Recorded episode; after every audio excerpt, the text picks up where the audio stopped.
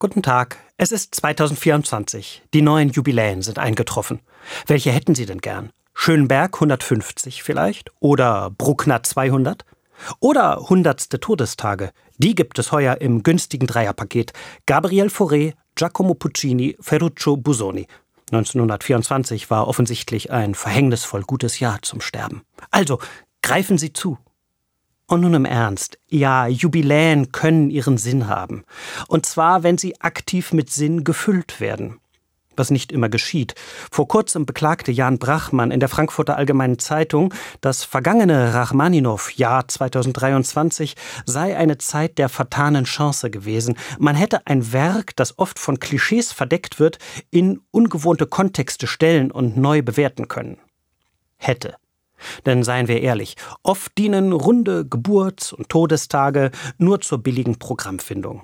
Was haben wir zu sagen? Was sollen wir aufführen? Ein Blick in den Kalender genügt. Spielen wir doch den vor 200 Jahren geborenen Bruckner, den wir auch sonst immer spielen.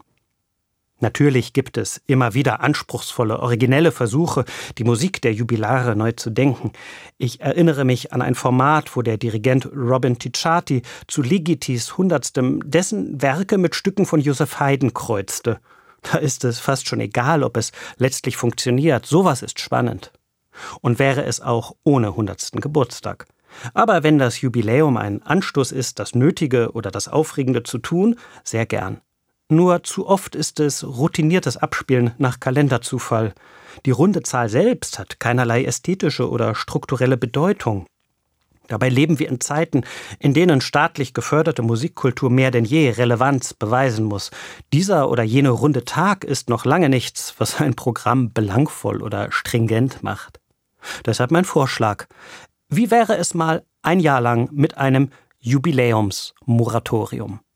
Einfallslose Programmplaner, die daran verzweifeln, hätten immerhin die letzte Rettungsboje.